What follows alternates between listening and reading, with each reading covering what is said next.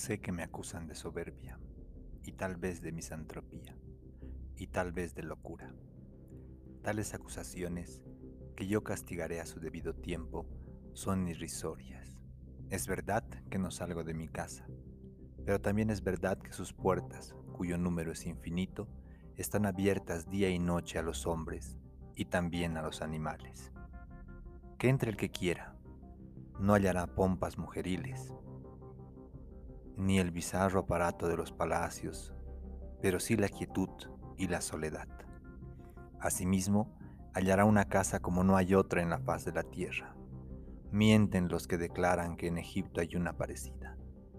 Hasta mis detractores admiten que no hay un solo mueble en la casa. Otra especie ridícula es que yo, Asterión, soy un prisionero.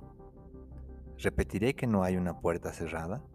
¿Añadiré que no hay una cerradura? Por lo demás, algún atardecer he pisado la calle.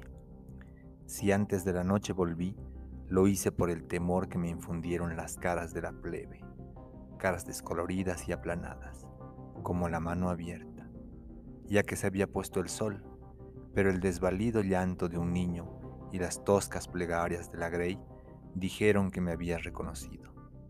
La gente oraba, huía, se posternaba, unos se encaramaban en el estilo alto del templo de las hachas, otros juntaban piedras.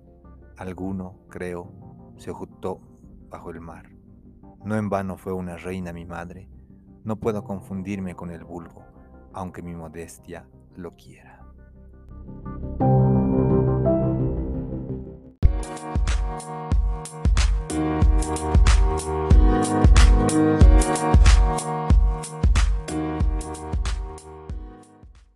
Entonces ya empieza a grabar.